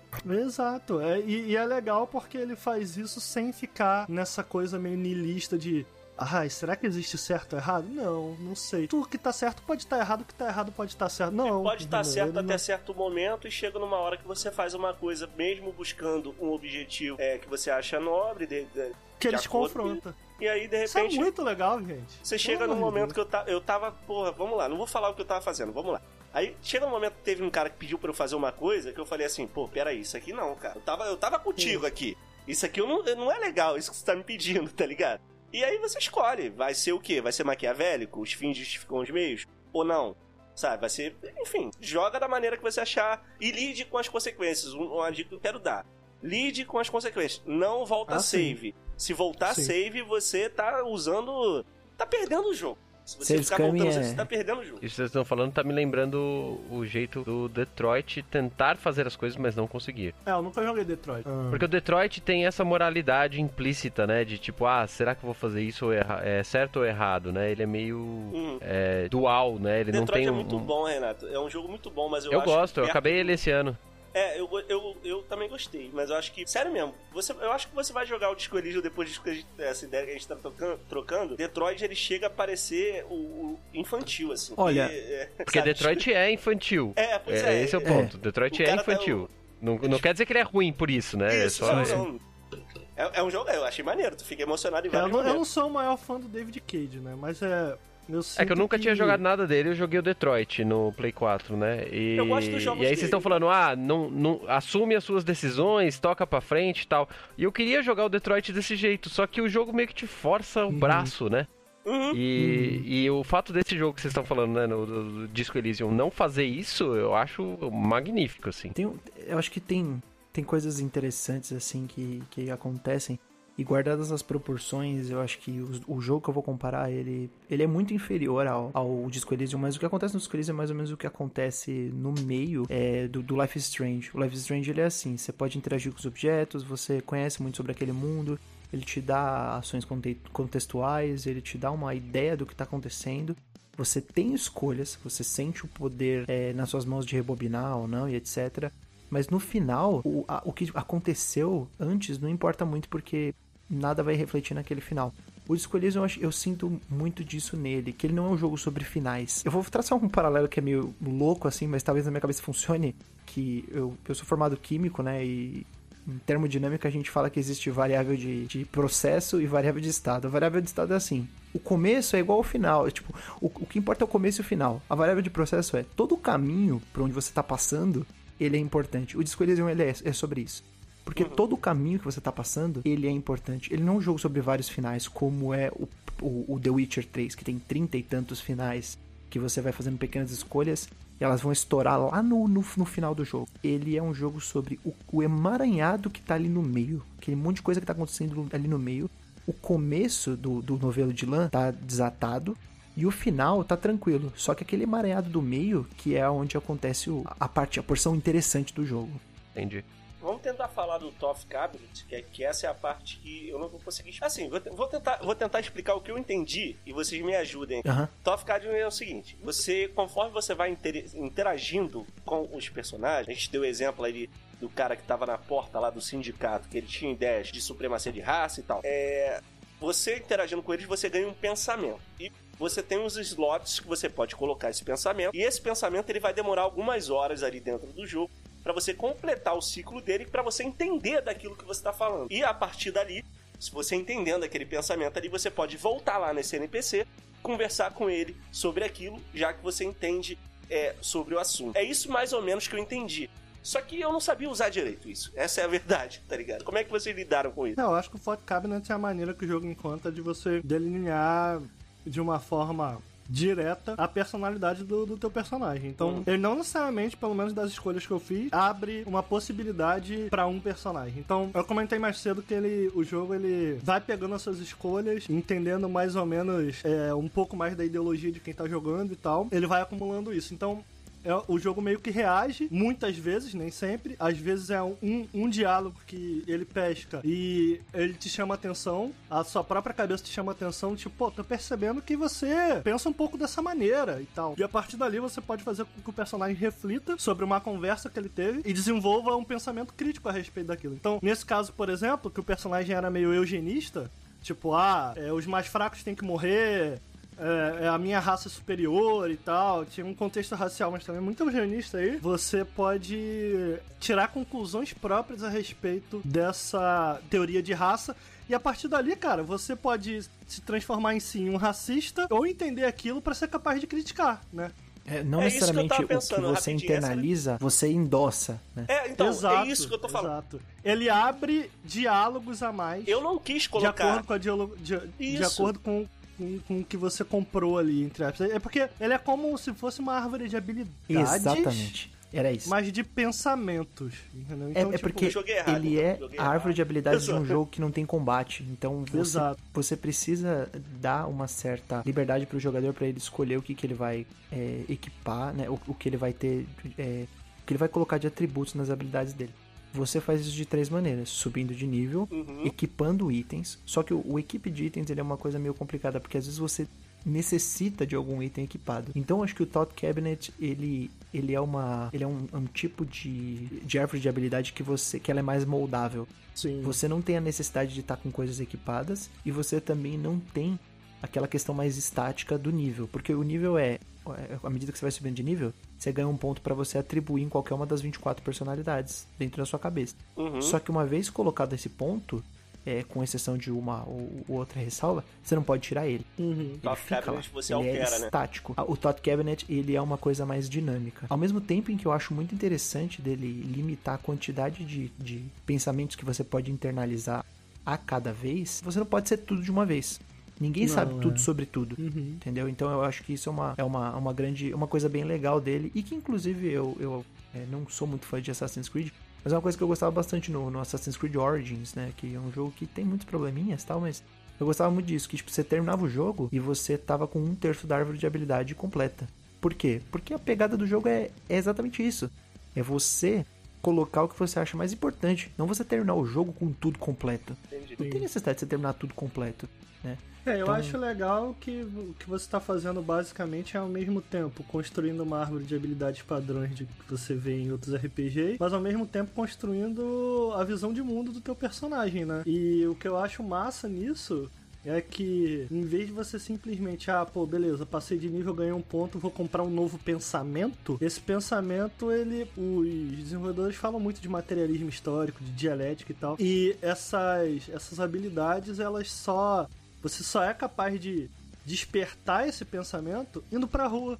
Uhum. Conversando, Conversando. sentando, trocando ideia. Eu, acho essa em si uma mensagem muito massa do jogo. Não, com sabe? certeza. Com certeza. Atual demais. Atual Pra cara, demais. não, o, ma- mas o Disco Elysium é muito atual, Muito né, atual. cara? É, é engraçado. Tipo, Assustadoramente atual. Sim. Menos a parte de ir pra rua. Não vai pra rua, não. Não, Fica em casa. pra rua Ah, é, é. não. Verdade. Essa parte aí esquece.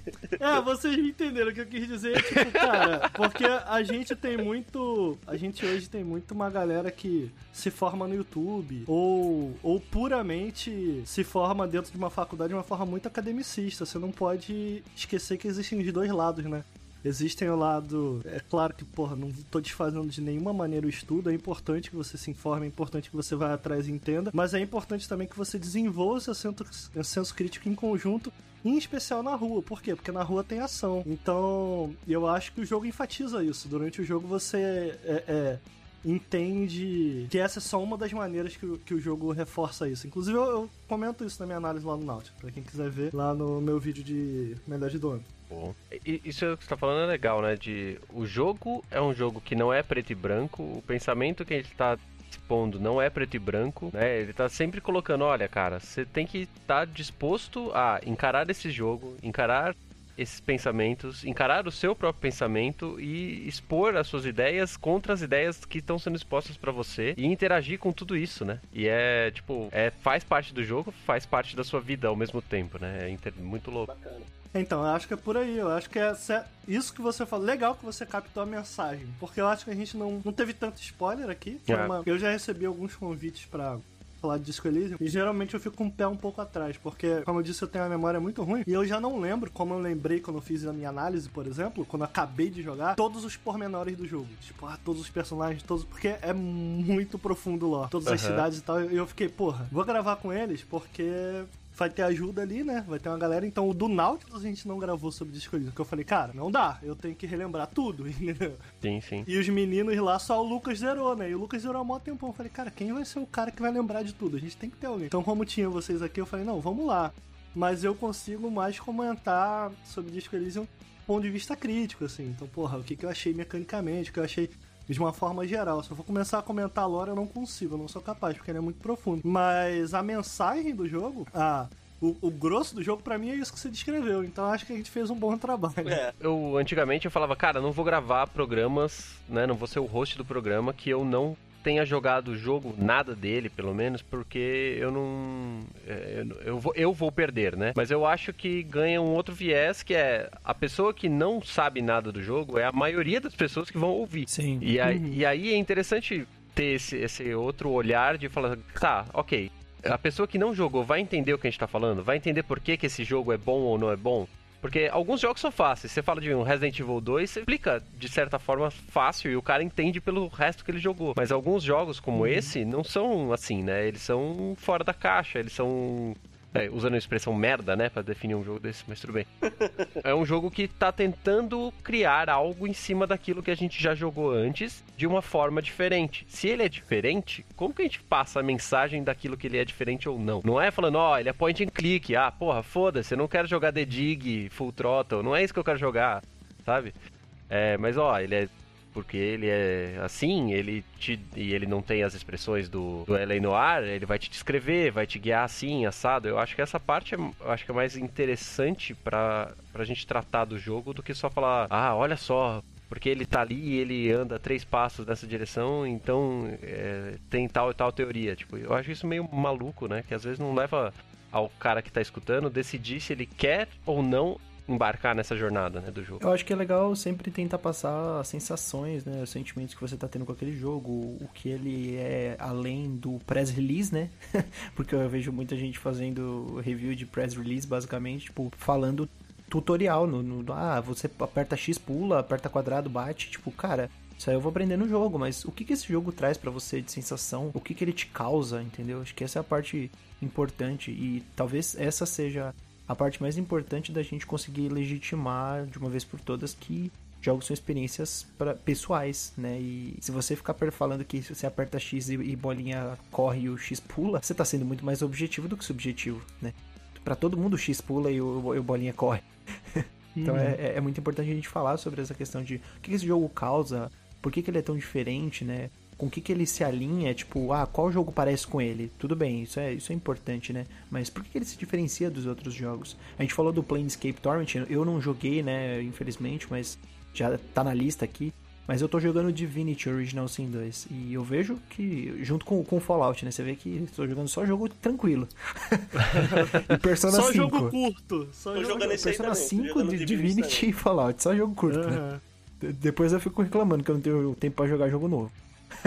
Mas enfim, é, tô, toda hora é, percebendo também que os jogos são muito bem escritos tal, tem coisas interessantes. O próprio Divinity tem muita liberdade para você fazer as coisas, mas o Disco Elysium ele, ele é diferente. Ele, ele é realmente um jogo que merece a, o, o que ele o que ele faz assim, seja pelas inspirações audiovisuais dele que a gente não falou, né? A trilha sonora dele é fantástica. E, não, e, é, e ela não é expositiva demais. A trilha sonora dele aparece quando precisa aparecer. Né? Sim, ela, ela é bem minimalista, assim, né? Eu acho o visual fantástico também. E o visual, ele é muito. Ele é muito baseado nessa na ideia, tipo, do, do Rembrandt, Vassili Kandinsky, né? E, nesse pessoal, tipo, expressionismo, pós-expressionismo, né? Tem até uma, uma outra artista, que agora eu esqueci o nome, Jenny, alguma coisa, que eu li no, no, no texto do, do Maxon Lima lá do, do Start, que ele comenta sobre ela também. É, eles se baseiam muito nessa estética aí é, mais moderna, né? Então, cara, é incrível. O estilo de arte do, do, do, jogo é muito original. A gente tá tão acostumado com esses, assim, não querendo desmerecer, mas pixel art toda hora, né? E, cara, ver esse estilo de arte, assim, pra mim,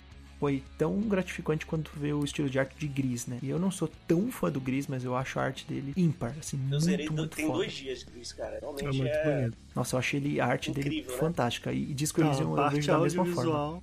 É. Nossa, é maravilhosa, dos dois jogos. É, eu acho que eu, em relação ao, ao Disco Elysium, não só na parte visual. Cara, na real, acho que tudo. Eu acho que Disco Elysium é uma chacoalhada que videogames precisavam fazer um tempinho, cara. Sinceramente. Eu gosto. Eu acho que ele tem personalidade em tudo, em como ele lida com tudo. Tipo, o visual tem muita personalidade, o, a trilha sonora tem muita personalidade, a história tem, enfim. E eu acho que vale citar aqui também que eu gosto demais do final. Gosto muito do final desse jogo. Eu acho que ele tem uma mensagem muito poderosa que pode é, passar de maneiras diferentes, assim, de acordo com quem tá jogando. Uhum.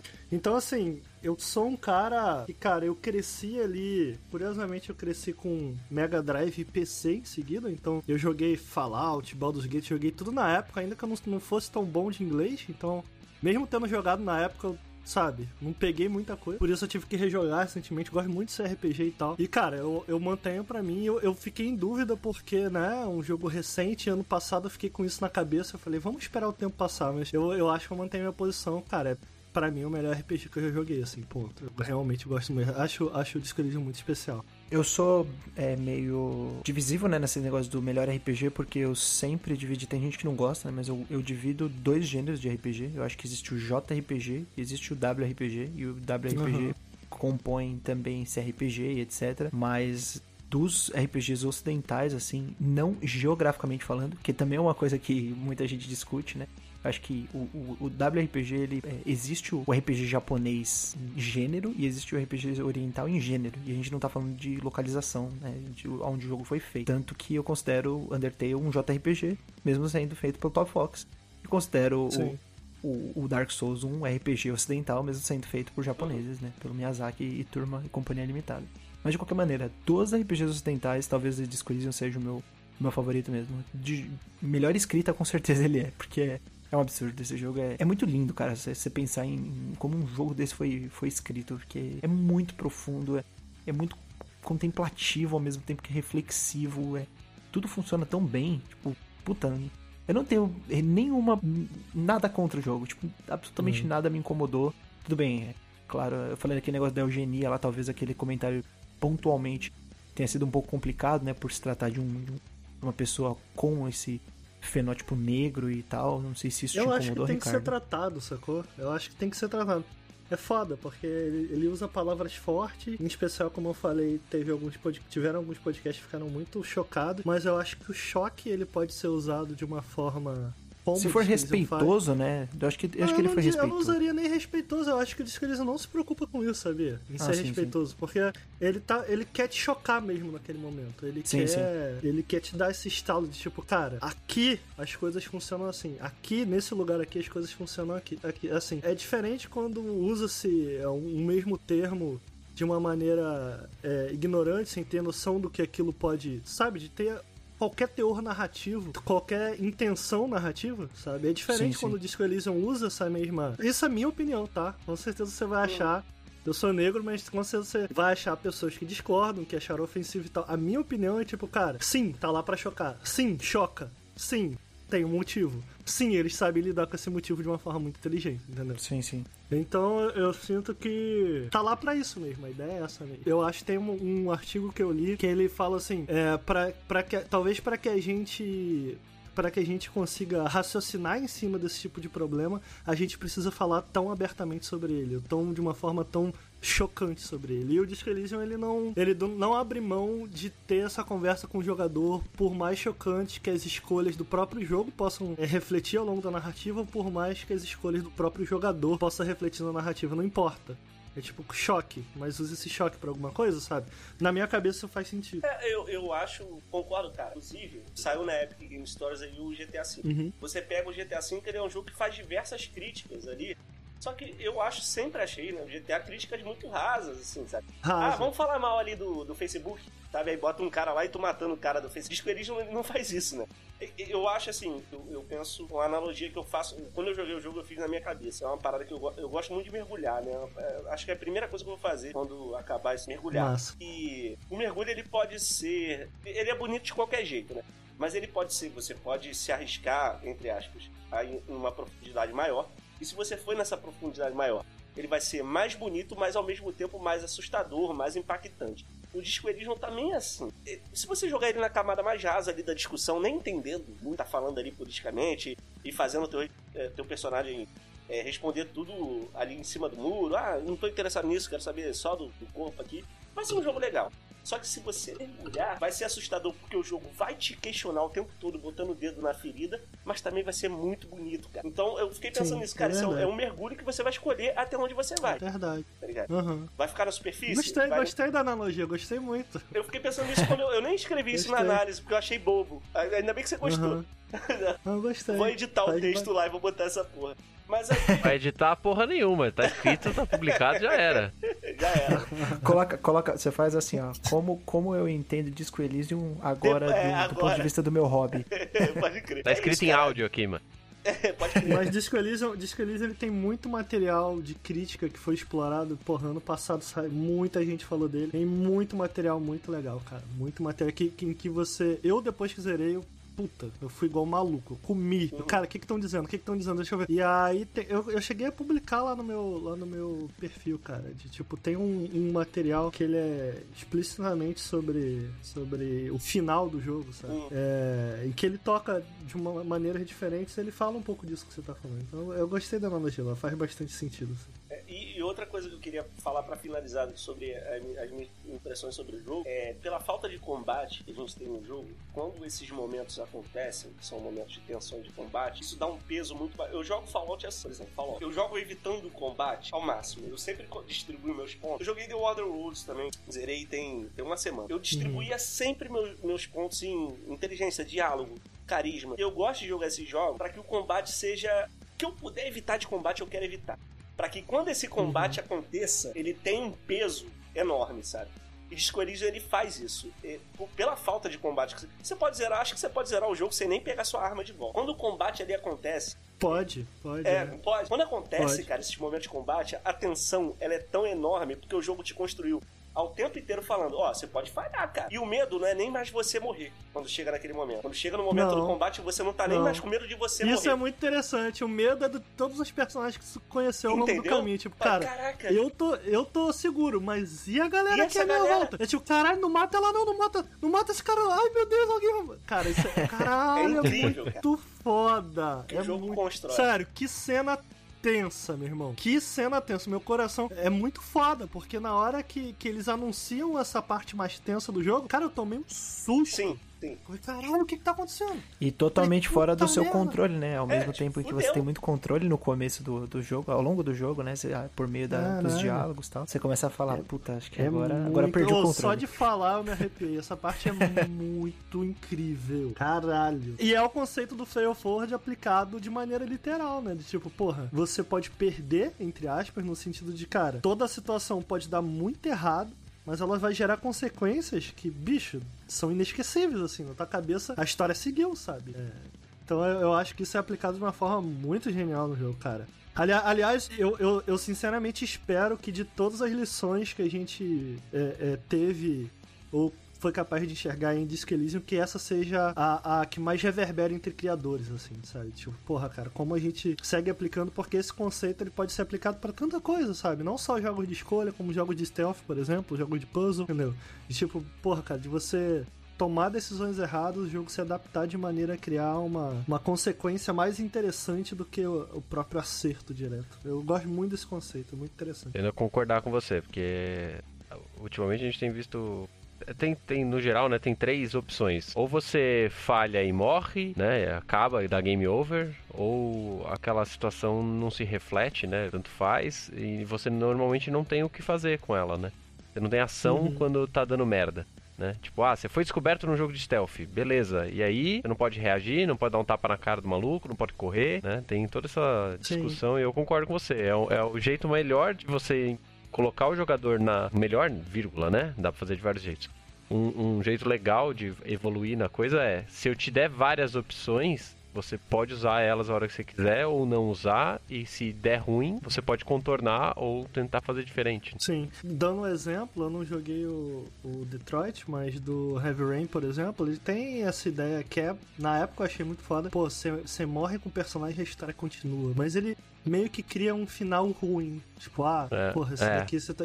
O Disco Elysium não tem isso, entendeu? Até porque, é, é, como eu falei, as decisões erradas ou falhar muitas vezes gera é, é, narrativas mais interessantes do que acertar. Então, tipo, não é sobre eu acho que isso define muito bem Disco assim. Não é sobre dois lados, não é sobre bom ou ruim, sabe? É, ele gera consequências. Ele gera consequências. A narrativa mudou. É isso. A narrativa mudou. E ele se adequa muito bem a, a essas suas escolhas ao longo, essas suas falhas e acertos ao longo do, do jogo. Não só falhas e acertos em termos de rolagem de dado, mas em termos narrativos também. De tipo, de você escolher coisas em que muitas vezes o jogo é, te questiona, questiona a sua decisão. É, e como a gente repetiu aqui ao longo do quest, ele vai na ferida mesmo. Uhum. Eu acho que isso é uma das coisas mais legais mesmo, de escolher do meu ponto de vista, assim. Maravilha. Bom, gente, acho que é isso. Falamos não tudo que tinha que ser dito, né? Mas. o-. Talvez uma tudo boa que parte você disso. que não jogou precisa ouvir, mas não tudo que você já jogou deveria ouvir. É verdade.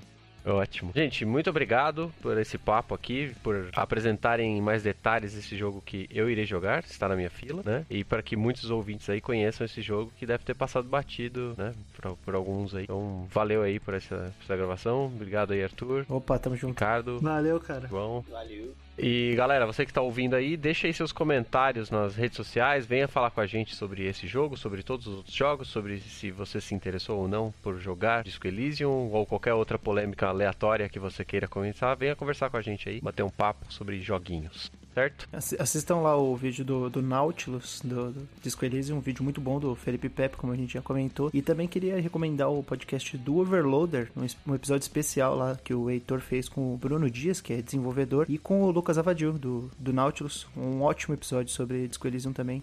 Eles entram um pouco mais a fundo em lore, né? Em, em questões, nas nuances do jogo. Com mais spoilers. E um excelente episódio. O Overloader, o Nautilus e o Jogabilidade são os três canais que fazem um trabalho excelente aqui no Brasil, eu procuro sempre me, inspirar para fazer o, nosso lá no Neo Fusion. Tá certinho, certinho.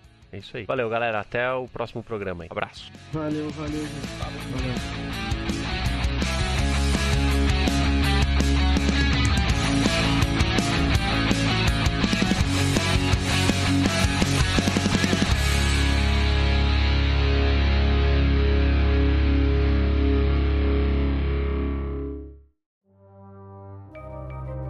Este programa foi produzido por Mentes Deviantes. deviante.com.br. Esse podcast foi editado por HUD On, produção audiovisual.